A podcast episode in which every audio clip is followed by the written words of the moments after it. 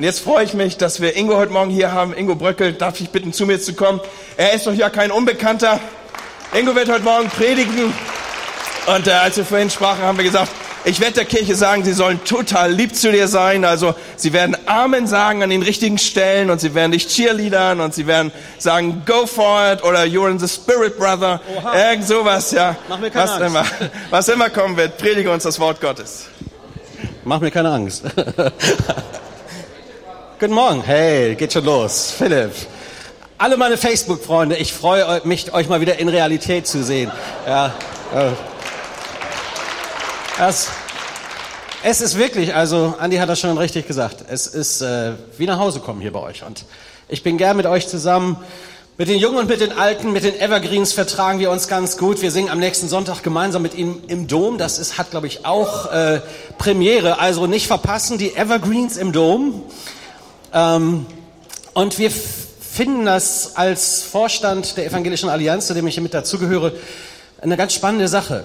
Und ich weiß nicht, ob ihr da so mit könnt. Man ist ja schnell in der Versuchung, immer nur auf sich und seine Kirche zu gucken, auf mich und wie viele äh, Stühle besetzt sind in meinem Gottesdienst, sich zu vergleichen äh, mit den anderen und zu sagen, ey, wir fahren eigentlich so hier in Bremen ganz gute Runde ein und ganz gute Quoten und kommen gut raus und sind bekannt und was man nicht alles machen kann, damit man so im Ranking ähm, auch gut abschneidet. Aber darum geht's überhaupt nicht. Amen. Das ist die internationale Gebetswoche. Und ähm, sie lädt uns ein zum Beten. Sie lädt uns ein, uns zu suchen und zu finden, aufeinander zuzugehen, einander kennenzulernen, auch Grenzen zu überwinden. Der eine betet mit geschlossenen Augen, der andere mit erhobenen Händen. Und äh, wir, manchmal sind schon diese Äußerlichkeiten für einige schwierig zu überwinden, weil man, äh, weil man selber das so anders gewohnt ist. Ähm, und ich wünsche mir so sehr das, und ich glaube daran, Jetzt wage ich hier mal was zu sagen. Ich glaube daran, wenn wir das noch mehr entdecken in Bremen, habe ich ganz stark den Eindruck, schon seit Jahren, dass, dass ein erwecklicher Auf, Ausbruch, nee, nicht Ausbruch, doch Ausbruch auch, aber auch Aufbruch aus Bremen über unser Land gehen könnte. Wenn wir nicht nur Gemeindeegoismus leben, sondern wirklich suchen, was der Stadt am besten dient. Und das passiert, wenn wir zusammenkommen und beten, wenn wir nicht übereinander reden, uns nicht vergleichen, sondern das suchen, was Gott durch seinen Geist in unserer Stadt tun will. Seid ihr da bei mir? Dann seid ihr also auch am Donnerstag bei mir. Ich bin nämlich Donnerstag auch wieder hier. Nicht nur zum Essen, auch zum Beten. Und äh, seid ihr am Samstag beim Männergebetsfrühstück, ihr lieben Männer. Samstagmorgen Männergebetsfrühstück in der Matthäusgemeinde. Gibt sogar was zum Essen. Also motiviert zum Beten kommen, vorher essen oder umgedreht. Ich weiß gar nicht, wie das da läuft. Und dann am Sonntag im Dom. Das sind ja so ganz andere heilige Hallen. Und da halt es auch ganz anders. Ähm, große Herausforderung für so einen Gottesdienst. Aber auch das ist Volk Gottes in dieser Stadt. Und wenn wir gemeinsam da das Lob Gottes vielleicht ein bisschen zaghafter, weil uns sonst der Hall dreimal einholt, ja, aber trotzdem anstimmen und beten, dann bin ich sicher, dass sich in dieser Stadt ein etwas freibricht, was, was allen Gemeinden hilft und was, was vielleicht in Deutschland nochmal so eine ganz neue Erweckung auslöst. Würde ich mich sehr freuen. Und ich hoffe, ihr seid dabei und ihr betet mit. Es äh, ist ja mittlerweile 14 Tage her, dieser Skiunfall von Michael Schumacher. Der liegt immer noch im Koma.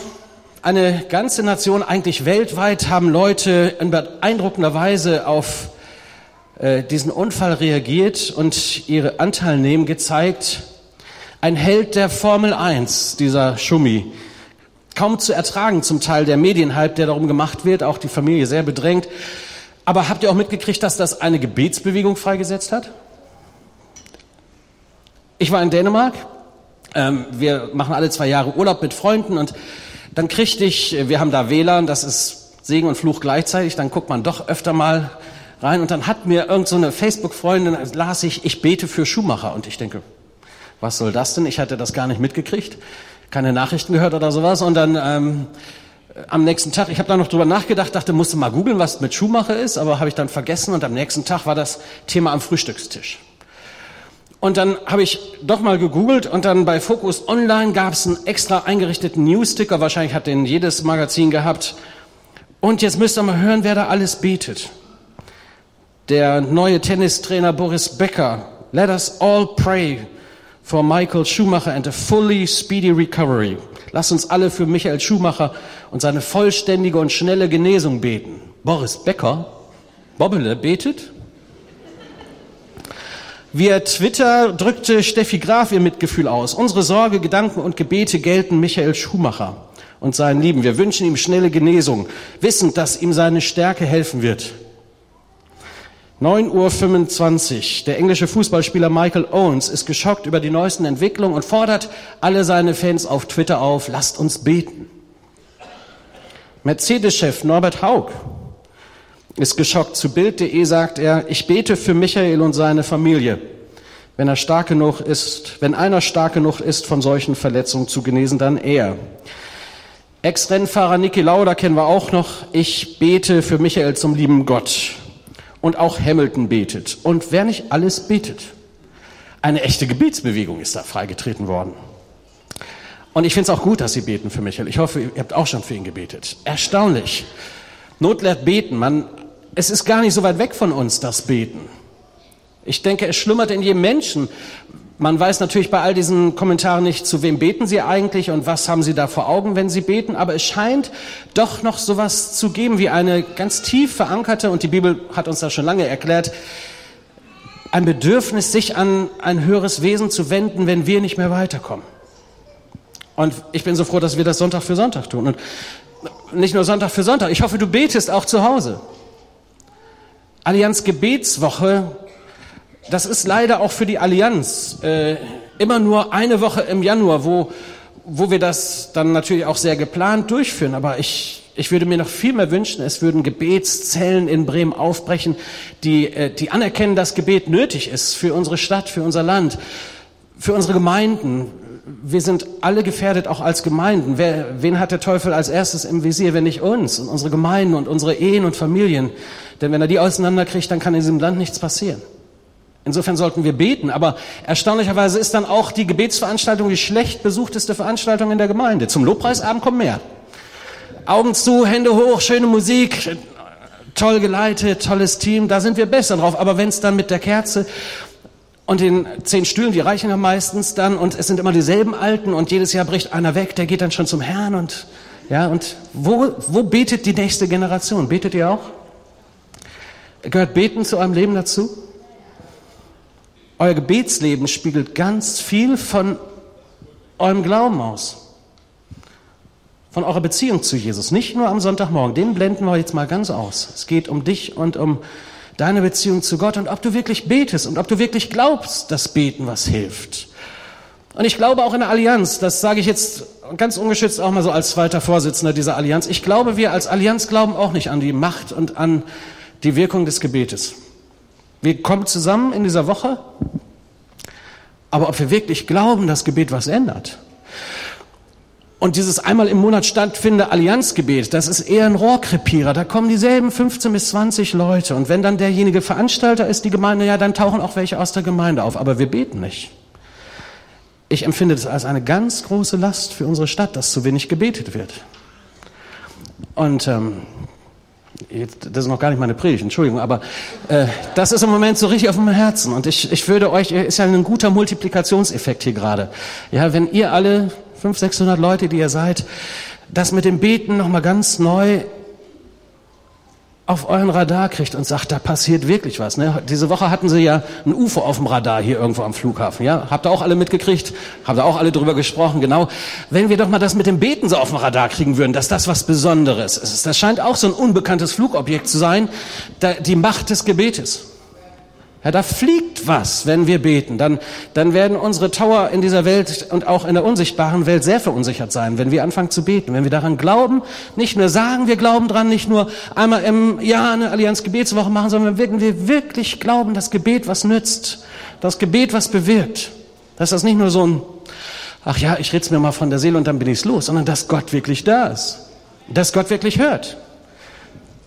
Und es ist eine Verheißung. 168 Jahre lang geht das jetzt schon mit der Allianz Gebetswoche. Könnt ihr euch das vorstellen? 168 Jahre kommen einmal im Januar für eine Woche in 36 Nationen, in 25 Ländern Europas Menschen zusammen und beten. Und Hand aufs Herz. was ist denn passiert in dieser Zeit? Hätte da nicht schon viel mehr passieren müssen? Hätte die Erweckung über Deutschland nicht schon längst wehen müssen? Ich glaube, da ist noch eine Kraft, die wir freisetzen müssen. Da ist noch ist auch ein geistlicher Hochmut, die jeder für seine eigene kleine Gemeinschaft und für seine Gruppe hegt, die eben doch nicht darüber hinwegtäuscht, dass der andere so anders ist und dass seine Frömmigkeit nicht so meins ist, aber vielleicht sogar, dass wir dem absprechen, er hat nicht den richtigen Geist oder nicht die richtige Kraft oder er singt nicht die richtigen Lieder und hat nicht die richtigen Formen, ja, und all das ist doch Blödsinn. Es geht um den einen Herrn. Und der betet für uns. Was hat dieser eine Herr für uns gebetet? Sein letztes großes in der Geschichte als hohe priesterliches Gebet eingegangen. Was betet er? Hallo, das war eine Frage. Dass wir alle eins sein. Liebe und Einheit, das ist das Zentrum dieses hochpriesterlichen Gebetes von Jesus kurz, bevor er dann gefangen genommen und umgebracht wird. Ach Herr, mach sie doch eins, so wie wir eins sind. Daran wird die Welt erkennen, dass ihr meine Jünger seid. Daran wird die Welt Gott erkennen. Und ich glaube, es ist so wenig Gotteserkenntnis in Deutschland, weil wir Christen das mit der Einheit und mit der Liebe nicht hinkriegen. Weil es uns um uns selbst geht. Wie ich gut dabei rauskomme, wie meine Gemeinde gut dasteht. Ein Hochmut auch bei Gemeindeleitern und Pastoren, und da erwische ich mich selber auch immer wieder. Da ist immer wieder dieser Vergleich, immer wieder, werden Sie mich lieben? Darum geht's gar nicht. Es geht darum, dass wir uns eins sind, dass wir das Beste für die Stadt suchen und das ist Jesus. Das ist, dass das Wort Gottes gepredigt wird. Darum geht es, wenn wir zur Allianz Gebetswoche zusammenkommen.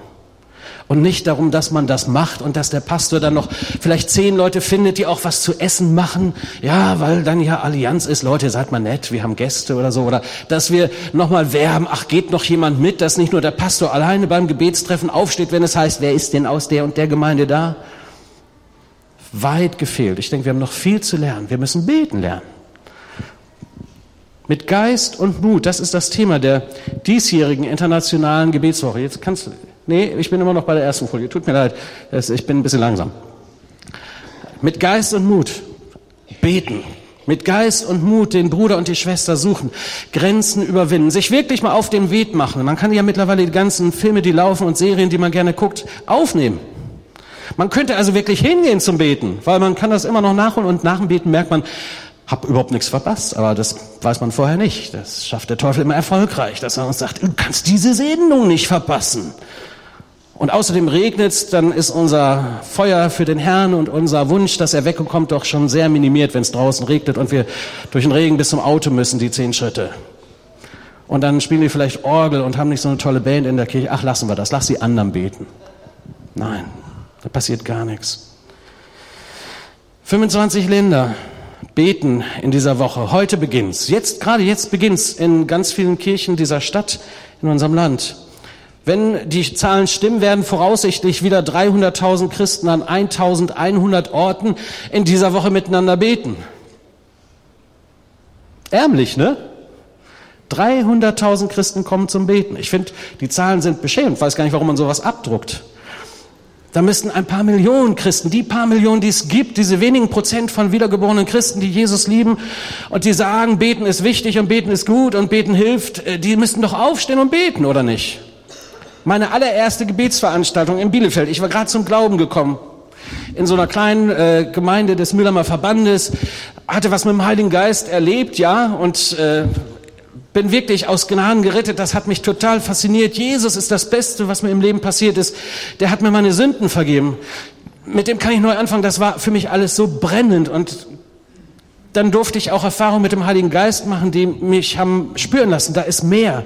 Und da wartet auch noch mehr für mich. Und dann bin ich zu meinem ersten Gebetstreffen der Allianz Gebetswoche 1981 in Bielefeld gegangen, in einer kleinen freien evangelischen Gemeinde. Musste mir den Weg noch beschreiben lassen, war dann im dritten Stock irgendwo in so einem Haus und ich dachte, ja, jetzt kommt ja Bielefeld zum Beten. War schon erstaunt, dass die Kirchentür abgeschlossen war ich war also völlig unbedarft. Ein Teenie, der von Gottes Geist erweckt war, richtig äh, verliebt war in Jesus und dann stehe ich vor dieser Tür und wie immer kam ich so zwei, drei Minuten zu spät kommen in einen völlig überheizten Raum rein, wo zehn alte Damen sitzen und ein Pastor, der mühselig die Menschen vom Schlafen abgehalten hat, weil dieser Raum so heiß war.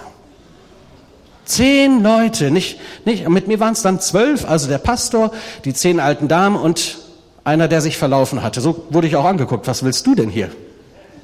Ich sage, ist hier nicht Gebetstreffen? Ich war völlig, völlig geplättet. Na, und dann haben wir diesen Abend auch überlebt. Es war fürchterlich vorbereitet. Es war mühsam, das Beten. Und am Ende dieses Gebetstreffens kommen zwei alte Damen. Die müssen schon beide so um die 80 gewesen sein. Zwillinge. Süß. Ähm, wenn die eine so machte, machte die andere so. Und ähm, die waren also immer im Takt gegeneinander. Aber die waren süß. Aus denen kam so richtig was von der Liebe Gottes raus. Und die bedankten sich bei mir, dass ich zum Beten kam. Und ihren Dank wollten sie zum Ausdruck bringen, haben sich gefreut, dass auch mal ein junger Mensch kommt zum Beten. Ich habe den ganzen Abend nicht verstanden. Ich dachte, wo sind denn die ganzen Christen hier in dieser Stadt? Ja, aber dann kamen die zwei und die schenkten mir dann noch ein Buch. Und dann fühlte ich mich wie bezahlt. Also es ging, ich, ich, ich hatte richtig schlechte Gefühle. Ich denke, wie jetzt kriege ich noch bezahlt, dass ich zum Beten komme? Es sollte eine Selbstverständlichkeit sein. Und dieses Feuer für überregionales, übergemeindliches Leben, für das, was Gott tun kann, wenn Christen eins werden, auch über Gemeinde und denominationelle Grenzen hinaus, wenn sie sich finden, wenn sie sich suchen und finden und, und auch so manche Vorannahme und so manches Vorurteil mal zur Seite legen. Da kann was passieren. Und ich glaube, es passiert nicht, weil das auch uns alle immer noch betrifft. Weil wir alle den Arsch nicht hochkriegen zum Beten. Weil wir lieber zum Lobpreisabend gehen, wo wir schöne Gefühle pflegen. Das ist ja auch Beten, Entschuldigung, ja. Aber ist das bei euch auch so? Also bei uns ist das so. Zum Beten, äh, da machen wir nicht die große Kirche auf. Und bis sich das nicht ändert, bis wir hier unsere Gebetsveranstaltung haben, wird in dieser Stadt sich geistlich nicht viel bewegen. Da kommen Leute zum Glauben, weil einige treu sind, weil einige das mitnehmen und auch, auch natürlich auf dem Herzen haben, aber es wird nicht Erweckung kommen. Und ich sehne mich danach. Ist da irgendjemand, der sich mit mir sehnt nach Erweckung? Doch ein paar. Die anderen wissen nicht so recht. Wenn ich mich jetzt melde, könnte das heißen, er erwartet, dass ich am Donnerstagabend zum Beten komme. Oder er kündigt mir die Facebook-Freundschaft, weil ich nicht da war. Nein, tue ich nicht. Beten, miteinander beten, das müssen wir lernen. Und das sage ich jetzt mal so wirklich von Herzen, nicht, nicht von oben herab. Ich, ich ertappe mich da ja selber bei, dass das immer Kampf ist, dass das immer Überwindung kostet. Aber warum auch? Warum wohl? Weil der Teufel zittert, wenn wir beten. Äh, und, und wenn er uns irgendwie abhalten kann vom Beten, von unserer persönlichen Stille, von unserem persönlichen Beten, aber dann auch von dem Beten miteinander, dem Beten, das dann wirklich Kraft kostet, das äh, uns vielleicht auch von uns erwartet, dass wir einige andere Gewohnheiten lassen, um zum Beten zu gehen. Wow, ich sehne mich danach. Mit Kraft und Mut. Jetzt darfst du die nächste Folie machen. Mit Kraft und Mut ausgerüstet in diese Woche. Es geht in dieser ganzen Woche, das hat die tschechische evangelische Allianz äh, so vorgeschlagen und die Themenabende auch konstruiert und thematisiert mit Kraft und Mut, mit Geist und Mut. So ist das Wochenthema und jeden Abend oder jeden Tag gibt es ein anderes Thema. Heute heißt es, ausgerüstet zu sein mit Geist und Mut. Und einer, der uns die ganze Woche begleiten wird, ist Kaleb. Haben wir einen Kaleb hier? Irgendein Caleb hier, ja, ist so ein Name, der ist nicht so ganz populär. Ne? Äh, Im Englischen geht's noch besser. Caleb klingt ein bisschen schöner ne, als Caleb. Ähm, Caleb war einer, der aus meiner Überzeugung äh, zu Unrecht nicht so bekannt ist. Den, wer kennt hier Josua? Kennen wir Josua? Irgendwelche Menschen, die Josua oder Joshua heißen? Ja, ich habe auch so einen Sohn. Ähm, Josua ist schon besser, ne? den kennt man eher. Aber Caleb unter ferner liefen, so wie beim Pferderennen, ne? unter ferner liefen. Da war der, ach, der war auch noch da. Kaleb soll heute oder in dieser ganzen Woche ähm, bekannt, ein bisschen bekannter werden und als einer, der als Spion Gottes und als einer, der wirklich Mut und Geist und Entschlossenheit und Treue lebte, ähm, als Vorbild des alten Bundes uns herausfordern, selber im Glauben zu stehen, selber mit Jesus Schritte zu machen, selber für unsere Nachfolge, für unser Gebetsleben Großes zu erwarten von einem großen Gott mit Geist und Mut. Kaleb, einer, der auserwählt aus vielen Tausenden. Zu den zwölf gehörte, die als Späher oder als Spione dann nachdem Gott durch Mose das Volk Israel aus der Gefangenschaft Ägyptens befreit hatte, in das neue verheißene Land zu ziehen. Und die sollten also als Späher vorgehen. Kaleb war dabei. Also er war schon einer von denen, die sich bewährt hatten, einer, dem man das zutraute, in dieses unbekannte Land zu gehen, das Gott dem Volk verheißen hatte. Da ging richtig was ab. Das war eine großartige Geschichte und jeder dieser zwölf sollte nun in, ich nenne das jetzt mal die Bundesländer des verheißenen Landes, ja, in diese zwölf Bundesländer, weil es ja zwölf Stämme gab, die dann jeweils einen Teil dieses Landes bekommen sollten, ausspionieren, was ist da los. Und dann kommen sie alle zwölf wieder. Und was haben sie nicht alles zu berichten? Es ist tatsächlich, wie verheißen, wie Mose gesagt hat, ein Land, wo Milch und Honig fließt, wo sie gut leben könnten, wo sie sich jetzt nach diesen vielen Jahren der Gefangenschaft ansiedeln und ein neues Leben mit ihrem Bundesgott Israels, Jahwe, tun und leben könnten. Und dann kommen sie wieder und alle sind voll begeistert und sagen, Mose, go for it. Yeah. Ich dachte, ihr seid hier so, Amen. Nix da Amen, nicht da Halleluja. So klein war die. Die Menschen sind groß. Und es ist gefährlich. Da sind wilde Tiere. Das sind Menschenfresser. Stimmte gar nicht.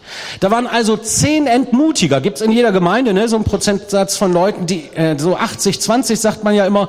80 Prozent Entmutiger, die haben die Gabe der Entmutigung, die sehen immer erstmal die Probleme und die zweifeln und was nicht alles sein könnte. Und dann waren da diese anderen beiden, Kaleb und Josua. Die sagten, Gott hat alles vorbereitet. Wisst ihr, was sie mitgebracht haben? Als Beweis? Wer kennt sein altes Testament, sonst, sonst unbedingt lesen? Eine Riesentraube mussten sie mit zwei Personen auf Stöcken tragen, also ja, weiß nicht, was es war. Auf jeden Fall war es eine riesengroße Traube und ein Zeichen davon, dass das stimmt. Gott versorgt uns. Gott ist Jahwe Jire, unser Versorger. Das ist das verheißene Land. Let's go! Nix da, let's go. Die Leute haben auf die Zehn gehört, die eher entmutigt haben, die gesagt haben, trauen wir uns nicht. Sollte Gott wirklich mit uns sein? Hat Gott das wirklich gesagt? Hat Mose sich geirrt? Wäre es nicht lieber besser, wieder nach Ägypten zu gehen? Da gab es wenigstens auch was zu essen, ja? Also, wir kennen das Spiel. Das Volk Israel hat sich nicht bekleckert mit Ruhm und letztendlich hatte das zur Konsequenz, dass sie 40 Jahre lang durch die Wüste erstmal wandern mussten.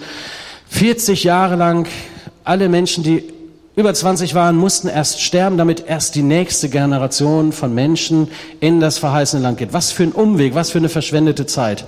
Meine Güte. Und immer wachteln. Oh, Mana, Mana. Du, du, du, du, du. Ja, also das war, das haben sie nur selbst verdient, ja. Also guckst du Kaleb, guck mal einmal, genau. Ihr kennt den Kaleb, wenn nicht, guckst du noch mal nach. Die Bibel sagt was über Kaleb und ein Vers, der hier auch von der Allianz Gebetswoche vorgegeben ist. Ein, ein, ein Mann, der als Vorbild Gottes im alten Bundes Mutes und geistig erfüllt unterwegs war im Namen des Herrn. Das ist er. Ein Vorbild im Glauben. Einer, da sollte man sich wirklich mit beschäftigen, mit dem, was dieser Bruder, sage ich jetzt mal so, uns vorlebt, was dieser Gläubige des alten Bundes drauf hatte. Mutig, geisterfüllt ist er unterwegs im Namen und im Auftrag des Herrn. Wie gut das steht in 4. Mose 14, Vers 23 und 24. Von den allen, heißt es da, soll keiner das Land sehen, das ich ihren Vätern zu geben geschworen habe. Das ist das Gerichtsurteil Gottes, ob all der Zweifler. Nur mein Knecht Kaleb, ich weiß nicht, warum hier Josua fehlt, aber der war auch dabei. Nur mein Knecht Kaleb, weil ein anderer Geist in ihm ist und er mir treu nachgefolgt ist. Den will ich in das Land bringen, in das er gekommen ist, und seine Nachfolgen, Nachkommen sollen es einnehmen. Mit Geist und Mut ausgerüstet. Das sind wir. Das waren sie damals und das bist du und das sind wir alle heute Jetzt und hier, weil Gott da ist, weil Gott uns sendet, weil Gott uns ruft, weil er uns etwas zumutet, aber auch alles erfüllt, was er verspricht. Wenn wir es denn nur glauben, wenn wir es nur annehmen. Mit Geist und Mut ausgerüstet in deinen Alltag, in dein Leben, in deine Herausforderung, in deine Ehe, die vielleicht gerade zutiefst verletzt und krankhaft auf dem Bein ist. Mit Kraft und Mut ausgerüstet, weil Gott durch seinen Geist und durch sein Wort alles vorbereitet hat und wir nur nehmen müssen und empfangen müssen und lernen dürfen. Also, meine erste Frage so ganz persönlich, ist das klar? Ist das klar, mit wem wir hier unterwegs sind? Ich bin mir nicht sicher. Ich bin mir nicht sicher, ob das wirklich allen Christen klar ist, wen sie damit an Bord haben. Selbst in so einer Pfingstgemeinde kann das passieren, dass wir gar nicht wissen, wen wir da an Bord haben, wenn wir vom Geist Gottes reden. Ob wir wirklich mit ihm rechnen ob wir wirklich dran sind an ihm. Nicht nur immer sagen, mehr von dir, mehr von dir, mehr von dir. Vielleicht muss der Heilige Geist, bevor er einkehrt, ja erstmal auskehren in unserem Leben. Er kann uns nicht erfüllen, wenn da kein Raum ist für ihn, wenn Sünde und Schuld, wenn Verbitterung und Unvergebenheit in uns ist. Wie soll er wirken? Der Heilige Geist, den Gott uns verheißen hat, schon im alten Bund. Die Kraft Gottes lebt in uns, ja. Wir haben ihn empfangen. Er ist ausgegossen. Das muss nicht immer wieder neu passieren, aber es liegt an uns, ob wir dem Raum geben. Die Bibel sagt, an dem Tag, als ihr Christen wurdet, seid ihr versiegelt worden mit dem Heiligen Geist. Der ist ja da, der lebt in uns. Ohne ihn könnten wir nicht beten, ohne ihn könnten wir Jesus nicht bezeugen, ohne den Heiligen Geist könnten wir nicht nichts tun. Wir brauchen ihn, er ist in uns. Und die, das viele Reden darüber hilft auch nichts. Es geht um die Erfahrung, um das dass wir ihm Raum geben, dass er Raum in uns gewinnt. Wir brauchen nicht immer mehr, immer mehr, immer mehr. Er braucht immer mehr von uns. Und dann macht er uns Beine, anstatt uns den Schaukelstuhl der Gnade zu schenken, indem wir uns einlullen und schöne Melodien und nette Versammlungen haben, aber die Welt da draußen gar nichts davon erfährt. Der Heilige Geist will uns Beine machen. Wenn wir hier rausgehen, sollten wir so voll sein, dass wir den Mund nicht zukriegen, von den großen Taten Gottes zu erzählen. Und das ist etwas, was ich in der Bibel sehe, was ich immer wieder erlebe, wenn ich in der Bibel lese, dass, dass da was passiert. Im Neuen Testament heißt es an einer Stelle, auch das ein, der Bibelvers, den die Allianz Gebetswoche vorgegeben hat, über den Heiligen Geist, 2 Timotheus 1, Vers 7. Denn Gott hat uns nicht den Geist der Furcht gegeben, sondern den Geist der Kraft und der Liebe und der Besonnenheit. Oder in einer anderen Übersetzung heißt es, Gott hat uns nicht den Geist der Ängstlichkeit gegeben, sondern den Geist der Kraft, der Liebe und Besonnenheit. Also wovor haben wir Angst, wenn Gott da ist, wenn der Heilige Geist in uns lebt? Wovor haben wir Angst? Was will uns bedrängen? Und Genau genommen müsste man ja das ganze Textumfeld lesen, dieses Verses, in dem es ja gar nicht darum geht, dass wir schöne Gottesdienste feiern und das feiern, dass Gott unter uns ist, sondern da geht es ganz klar um den Auftrag von Gott weiterzusagen. Im 1. Timotheus 1, Vers 7, das überliest man gerne, wenn man diesen Vers so aus dem Zusammenhang nimmt und äh, zu erklären sucht und vielleicht einige gute Schlüsse daraus zieht. Der Zusammenhang, der Wind hier ist unglaublich, der Zusammenhang ist ein anderer. Es geht um vorbildlichen Glauben und um furchtlosen Einsatz für das Evangelium. Wer eine Bibel dabei hat, das ist immer gut, die mitzubringen. Ohne Schwert ist man nicht gut unterwegs als Christ. Aus diesem Grund heißt es ab Vers 6, erinnere ich dich, Timotheus jetzt, Paulus schreibt, an die Gabe, die Gott dir in seiner Gnade geschenkt hat, als ich dir die Hände auflegte. Lass sie zur vollen Entfaltung kommen. Denn Gott hat uns nicht, ne, da ist ein Denn, denn Gott hat uns nicht einen Geist der Ängstlichkeit gegeben, sondern den Geist der Kraft und der Liebe und der Besonnenheit. Bekenne dich daher ohne Scheu zu unserem Herrn und schäme dich auch nicht, zu mir zu stehen, nur weil ich ein Gefangener bin. Ich bin es ja um seinetwillen. Sei vielmehr auch du bereit, für das Evangelium zu leiden. Gott wird dir die nötige Kraft dazu geben. Jetzt klingt der Vers schon ein bisschen anders, oder? Also wenn ihr ihn bisher Vers 7 auswendig gelernt habt, dann äh, tut ihr gut daran, die anderen Verse auch noch auswendig zu lernen. Den können wir ja noch so ein bisschen nach, äh, nachlegen, ja, den kennen wir, aber das ist direkt im Zusammenhang mit unserer zum einen Begabung, die Gott uns gegeben hat. Jeder Christ hat eine Gabe. Wenn du Christ bist, wenn du Kind Gottes bist, wenn du Jesus eingeladen hast in dein Herzen, der Heilige Geist in dir lebt, dann hast du eine Gabe. Mindestens eine. Und mit dieser Gabe sendet dich der Herr. Dann bist du immer Beauftragter. Bist du auch so ein Missionsvertreter. Denn du hast deine Mission, deinen Auftrag, weil Gottes Gabe und Gottes Geist in dir lebt und die sollst du zum Einsatz bringen. Dich nicht scheuen, dazu zu stehen, wenn Gott dir eine Gabe gegeben hat.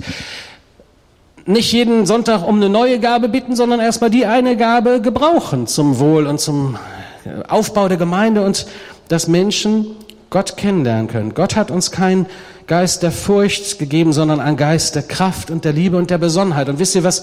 An dieser Stelle ist meine Sehnsucht so groß. Ich lese gerne in der Apostelgeschichte.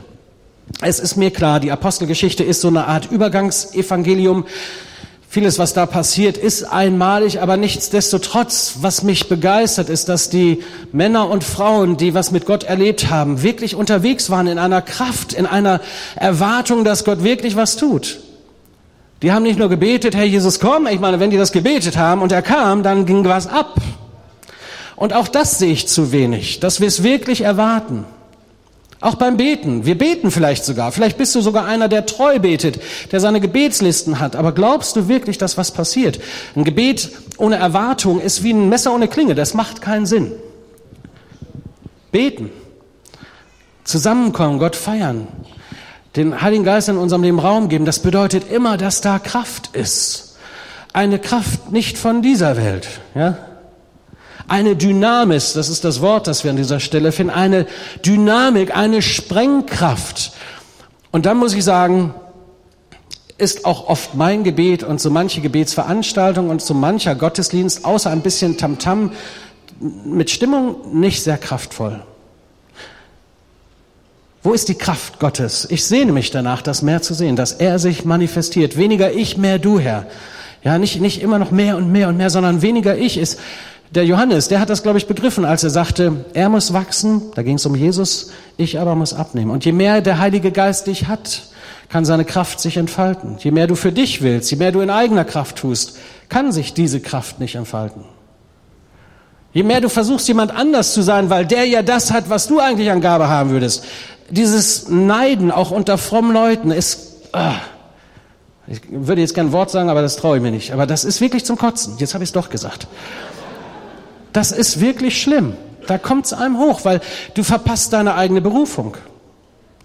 Wenn du immer nur versuchst, so zu, so zu singen wie der Michi und so zu predigen wie der Andreas und so dazustehen wie der oder die oder so zu beten und das alles zu können, bleib doch bei dir und deiner Berufung, so wie Kaleb bei seiner Mission blieb, für sich und sein Volk und seine Beauftragung. Und dann erlebst du das. Gott setzt dich frei und durch dich wird was freigesetzt. Und dann wird Kraft von dir ausgehen. Ich habe in meiner Kirche vom Müllermer Verband äh, haben wir eine Partnerkirche in Indonesien und immer wenn wir dort zu Gottesdiensten sind, die dauern dann meistens so drei bis vier Stunden und äh, im Anschluss, wenn man wirklich fertig ist, weil Luftfeuchtigkeit um die 98 Prozent und äh, Temperaturen um die 40 Grad äh, mich immer tierisch schlauchen, dann kommen nach dem Gottesdienst noch all die Leute und wollen, dass du für sie betest. Boah Leute, und ich bin ich, ich bin nicht so ein vollmächtiger Beter, also, aber in, in, in aller Schwachheit und in aller, in den, all den ganzen kleinen Dingen bete ich natürlich auch für all die kommen. Und dann kamen Kranke und dann kamen Menschen, die totgeweiht waren. Und äh, wir haben noch anderthalb bis zwei Stunden danach gebetet. Und immer wieder habe ich diese Erfahrung gemacht, dass wenn wir die Hände aufgelegt haben mit den auch indonesischen Leitern, dass wirklich Kraft von uns ausging. Ich frage mich, warum das oft in Missionssituationen so anders ist als bei uns hier in Deutschland. Ist es ein anderer Geist? Ich glaube nicht. Aber wir, wir würden das alles gerne haben ohne Mission. Wir würden das alles gerne haben, ohne wirklich rauszugehen und weiter zu sagen. Wir wünschen das uns alles immer mehr hier für unsere vollmächtigen Veranstaltungen, aber es geht uns nicht um das Erreichen für Verlorene. Wann hast du zum letzten Mal geweint für Menschen, die ohne Jesus verloren gehen? Das kratzt uns doch wenig. Das macht uns nicht unruhig. Es raubt uns den, den Schlaf, wenn wir eine, eine, vielleicht eine Serie verpasst haben oder wenn Deutschland im Fußball nun doch nicht Weltmeister wird. Da, äh, nicht, da werden wir ganz, ganz traurig. Aber macht uns das was aus, dass Menschen verloren gehen? Ähm, wo sind wir da eigentlich? Klick mal mal weiter. Ihr sollt erfahren, Epheser 3, Epheser 1, Vers 19, ihr sollt erfahren, sagt Paulus an anderer Stelle, wie unermesslich groß die Kraft, die Macht ist, mit der Gott in uns, den Glaubenden, wirkt. Es ist dieselbe Macht, mit der Christus von den Toten auferweckt hat. Leute, mit wem haben wir es hier zu tun? Mit dem, der stärker ist als der Tod. Und erwarten wir das? Ich glaube nicht. Wir sagen das. Wir sind ja gut und fromm erzogen, aber wir rechnen nicht damit. Ich rechne viel zu wenig damit. Aber in mir ist eine große Sehnsucht und das ist, glaube ich, ein guter Anfang. Ist in dir auch so eine Sehnsucht? Weniger ich, Herr, mehr du? Natürlich, er ist auch in unserer Schwachheit mächtig und kräftig. Auch das lesen wir im Neuen Testament. Auch das gehört dazu. Es werden nicht alle gesund, für die wir beten. Manche müssen in ihrer Krankheit auch stark sein durch die Innewohnung des Heiligen Geistes in ihnen. Ich war selber zwei Jahre schwer krebskrank und habe in dem nicht Heilung Gottes erlebt, aber durch das hindurch Heilung Gottes erlebt. Und Gott hat mein Herz sehr verändert. Und Gott hat in mir was bewirkt. Und der Friede Gottes, den habe ich nie so erlebt wie in der Zeit meiner Krankheit.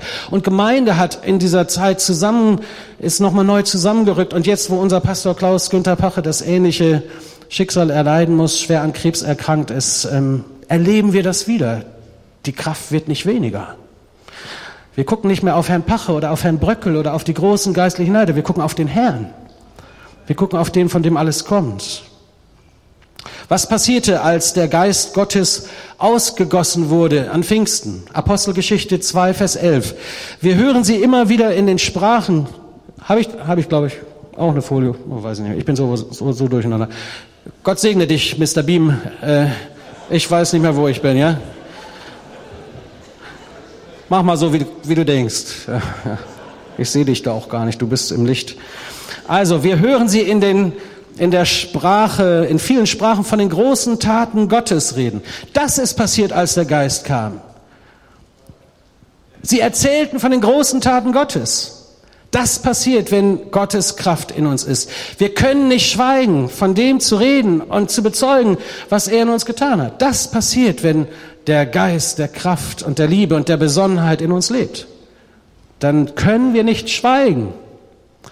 Und da sollte schon mal so eine Art Pulsmesser sein. Wie oft können wir schweigen? Wie oft ist, fällt es uns so leicht, Jesus hier zu bekennen und zu sagen, alles dir und da draußen, wenn einer fragt, wo warst du? Ich habe mich mit Freunden getroffen.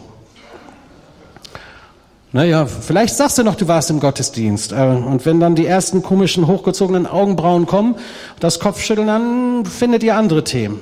Aber zu sagen, ich gehe dahin, weil ich Jesus erlebe, weil ich glaube, ich bin da an der Kraftquelle, die diese Welt noch retten kann, an dem Geist Gottes und an der Offenbarung der Liebe Gottes, die diese Welt so, so unbedingt nötig hat. So, so reden wir hier untereinander. Aber da draußen sprechen wir anders. Du bist ausgerüstet, um Zeuge zu sein. Ah ja, da bin ich ja. Jesus bekennen. Ausgerüstet, um Zeuge zu sein. Darum kommt der Geist Gottes.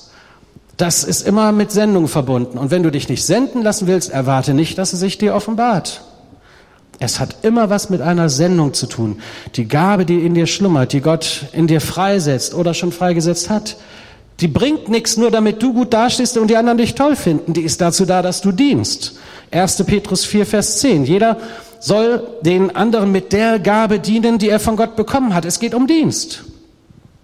Es geht um den Zeugendienst und es geht um das Dienen des anderen. Nicht, dass Leute dich toll finden und denken, boah, hat der Vollmacht. Boah, ist der nah dran an Jesus. Der kann heilen. Meine Güte, der kann nur heilen, weil Jesus da ist und die Kraft Gottes. Der kann gar nichts. Hoffentlich heilt er nicht in seinem eigenen Namen. Hoffentlich predigt er nicht in seinem eigenen Namen. Hoffentlich sucht er nicht nur seine eigene Ehre. Dann ist das alles für die Katz. Dann sind wir emotional berührt, wie auch beim schönen Musical, das wir besuchen oder einem netten Buch, das wir lesen und die Tränen kommen uns. Aber das hat nichts mit dem Heiligen Geist und der Betroffenheit zu tun, die er in uns freisetzen will, wenn die Wahrheit in uns lebt. Das, jetzt wäre ein guter Punkt, Pastor, dass die Gemeinde mal Amen sagt. Ja, okay, ich höre euch. Also auch ihr seid unterwegs im Namen des Herrn. Und ich möchte euch herausfordern. Ist auch, machen wir jetzt schon Schluss, aber ich möchte euch herausfordern. Ich möchte euch herausfordern, er klatscht schon hier, dass ich gesagt habe, es ist Schluss. Ich habe auch gesehen, mehrfach gegähnt. Ähm, Gähnen im Geist, das habe ich auch noch nicht gehört. Ähm, keine Gemeinde ist aufmerksamer, wenn du sagst, ich komme jetzt zum Schluss. Aber bei, bei den Pfingstlern stimmt das meistens nicht. Dann kommen noch mal 25 Minuten Aufruf. Äh, aber mal Hand aufs Herz. Einen Aufruf möchte ich doch machen auch. Euer Pastor hat gesagt, ich soll das machen. Aber ich mach das, hätte es auch so gemacht. Du musst gar nicht jetzt aufstehen und nach vorne kommen. Vielleicht dann, wenn wir den Gottesdienst beendet haben und du merkst, da muss ich noch reden, da muss ich noch beten, da brauche ich noch Unterstützung, da brauche ich noch mal so einen lieben Klaps von der geistlichen Leitung dieser Gemeinde. Aber ich möchte dich herausfordern, aus Worten Taten werden zu lassen. Nicht nur über den Heiligen Geist zu reden, sondern wirklich, wirklich hoffend, glaubend, zaghaft, und wenn auch nur zaghaft, aber zu sagen, ja, ich will. Ich fand dieses Bild mit den beiden Ehe, mit den beiden Ringen vorhin ganz schön. Das ähm, ist vielleicht ein Bild, das uns in unserer Beziehung zu Gott auch immer eine Hilfe sein kann. Dieses Ja, ich will. Das ist ja nicht nur einmal, dass ich irgendwann sage, ich bekehre mich und habe Ja gesagt und ab dann ducke ich mich und mit Ach und Krach dem Lamme nach, ja. Und er wird mich schon äh, in den Himmel lassen. Nein, dieses Ja für Gott muss ein immer wiederkehrendes Ja sein. Wenn ich das erleben will, die Kraft Gottes in mir, die sich natürlich durch die Liebe zu den Menschen zeigt, die nie ohne Liebe auskommt. Und Liebe ist ein ganz guter Pulsmesser, ob der Heilige Geist in uns lebt. Es gibt so viel geistlichen Hochmut, da geht die Liebe völlig ab, da frage ich mich, ob das oft der Heilige Geist ist. Aber wenn du das wirklich willst, echt sein, wenn du wirklich in deine Berufung kommen möchtest, mit Mut, und Geist, ausgerüstet mit dem, was Gott für dich hat, dann sag doch heute ja, nochmal ganz neu.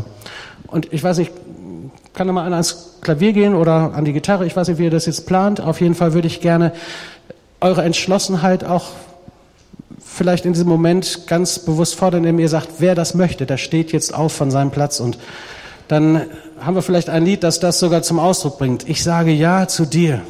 Ich mache jetzt fest bei dir. Ich will dir folgen, Jesus. Ich möchte erwarten, dass sich was ändert. Ich möchte in diesem Jahr 2014 nicht nur so wie immer Status quo halten, sondern ich möchte aus den frischen Quellen leben. Ich möchte, dass dein Heiliger Geist wirklich durch mich fließt, diese Ströme lebendigen Wassers. Und was das konkret für dich bedeutet, das mag für jeden ganz unterschiedlich sein. Für den einen bedeutet das endlich Gehorsam, das zu tun, wo der Heilige Geist schon lange geredet hat. Auch so eine Entdeckung, die ich gemacht habe. Wir erwarten immer wieder was Neues, aber manchmal hat der Heilige Geist geredet und du weißt es auch. Gottes Wort hat dich angesprochen und es war eindeutig und du hast es nicht getan. Dann erwarte nicht, dass da mehr kommt. Dann ist alles andere Hoffen auf neue Offenbarung, auf Gebetserhörung oder auf Erfüllung mit dem Heiligen Geist völlig, völlig irrsinnig, weil der Heilige Geist ja mit uns Schritt hält und wartet, bis wir gehorsam sind in dem, wo er schon geredet hat. Und wenn der Heilige Geist geredet hat und du nicht gehorsam warst, dann steh heute auf und sag, ich will gehorsam sein.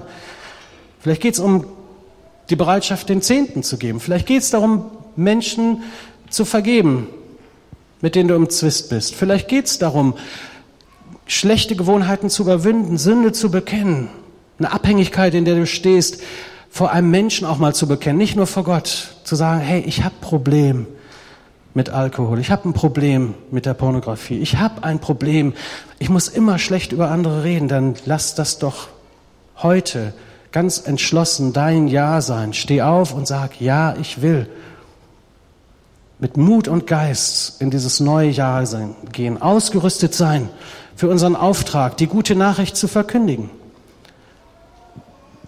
den Dienst zu tun mit meiner Gabe. Wo ist Gott bei dir gerade dran? Lass uns stille werden und beten. Und wenn das für dich in irgendeiner Form heute so ist, dass du sagst, ja, ich will heute eine ganz bewusste Entscheidung treffen. Ich möchte da, wo der Heilige Geist geredet hat, jetzt aufstehen und damit zum Ausdruck bringen, Herr, hier bin ich, sende mich. Dann lass das jetzt so sein. Wir bleiben im Gebet. Vater im Himmel, wir danken dir für dein Wort. Wir danken dir dafür, dass da so viel Potenzial noch ist in dem, was du uns geben willst und wie du uns gebrauchen willst. Für diese Gemeinde hier am Ort, aber auch über die Gemeinde hinaus zum Segen für diese Stadt und für unser Land. Herr, du hast einen Auftrag. Und vergib uns, wo wir geschwiegen haben, wo wir uns nicht zu dir bekannt haben. Vergib uns, wo dieser Geist der Liebe und der Kraft und der Besonnenheit in uns versackt ist, weil wir nicht gehorsam sind. Weil wir nicht tun, was du sagst, weil wir uns immer wieder so beeindrucken lassen von Dingen, die unsere Aufmerksamkeit wegziehen von dir und von echter Intimität mit dir. Vergib uns unsere Schuld, Herr, wo wir an Sünde festhalten, Verbitterung in uns ist, wo Unvergebenheit unser Leben und das Leben von der Gemeinde zerstört, wo dein Geist sich nicht entfalten kann, weil wir wie so ein Bremsklotz ihn hindern. Und schaff du dir jetzt Raum, Vater im Himmel. Heiliger Geist, Jesus, unser Herr, schaff dir Raum. Und wenn du Ja sagen willst heute, wo auch immer Gott dich heute angesprochen hat, in welchem Bereich deiner Nachfolge, dann steh jetzt auf und gib ihm dadurch Ehre. Ist das deine Sehnsucht, dass sich Gott durch dich in dieser Welt zum Segen setzt? Ist es dein Verlangen, mehr von ihm zu sehen, in der Weise, dass Menschen zum Glauben kommen an Jesus? Willst du wieder beten, ringen für eine verlorene Welt? Für Leute, die in Ewigkeit getrennt sind von Gott? Wollen wir beten für diese Stadt? Vater im Himmel, wir beten für unsere Stadt Bremen. Wir stehen auf und geben uns dir hin und sagen dir, ja, ich will. Ja, ich will mich senden lassen. Ja, ich will aufhören mit der Sünde, die mich so fest im Griff hat. Ja, ich will ablegen auch all den Neid und all den geistlichen Hochmut. Im Namen Jesu, leg es ab. Ja, ich will mich senden lassen, egal was kommt, bereit sein zu gehen, auch wenn das gegen den Verstand ist, weil du es gesagt hast, weil du uns den Geist gibst, der uns ausrüstet mit allem, was wir brauchen, weil du uns Gaben gibst. Herr, ich möchte mich dienend dieser Gemeinde und dieser Stadt zur Verfügung stellen. Ja, ich will. Und wir wollen nicht vergessen, dass diese Umarmung, die wir auch im Rahmen dieses Gottesdienstes bekommen haben, in der Gegenwart Gottes, dass die uns befähigen soll, rauszugehen und anderen Menschen diese Liebe weiterzugeben, anderen Menschen eine Umarmung zu geben, auch im übertragenen Sinne und zu sagen, weißt du was, du brauchst Jesus. Also werden wir euch gleich senden in euren eigentlichen, wie die Bibel sagt, vernünftigen Gottesdienst. Aber bevor wir in dieser Weise zum Abschluss kommen, möchte ich euch noch Danke sagen all denen, die gestern bei dem Flashmob dabei waren, gebetet haben, sichtbar gemacht haben, dass Christen verfolgt werden weltweit. Dankeschön, dass ihr euch da reingegeben habt. Und Herr, wir beten, dass dein Volk geschützt ist durch dich. Dass überall da, wo unsere Schwestern und Brüder verfolgt werden in diesen Tagen, dass du ihnen in besonderer Weise nah bist, dass da, wo wir in einem Europa beten in diesen Tagen und wir kommen in Freiheit zusammen, dass wir ihrer gedenken und dass wir sie tragen, Herr, in unserem Gebet. Und wir danken dir dafür, dass du gesagt hast, du bist bei ihnen. Amen. Vater, ich danke dir, dass du uns begegnet bist heute Morgen. Und ich möchte dich bitten, dass das, was du in uns gesät hast, dass das rauskommt in der Woche. Herr, lass uns ein Segen sein für andere Menschen, Herr. Lass uns wirklich wieder neu beten mit einer Leidenschaft, mit einer Hingabe für Menschen, die verloren sind, die dich nicht kennen. Herr, mach uns neu bewusst, dass unsere Nachbarn, unsere Arbeitskollegen, unsere Freunde im Fußballverein oder wo auch immer wir sind, dich nicht kennen und du uns dahingestellt hast, dass sie dich kennenlernen. Herr, gebrauche du uns und lass uns ein Segen sein. Amen. Ja, wir wünschen euch einen guten Gottes Sonntag, einen vernünftigen Gottesdienst unter der Woche, in dem ihr Menschen dient. So segne euch der ewige Gott im Namen des Vaters, des Sohnes und des Heiligen Geistes. Amen.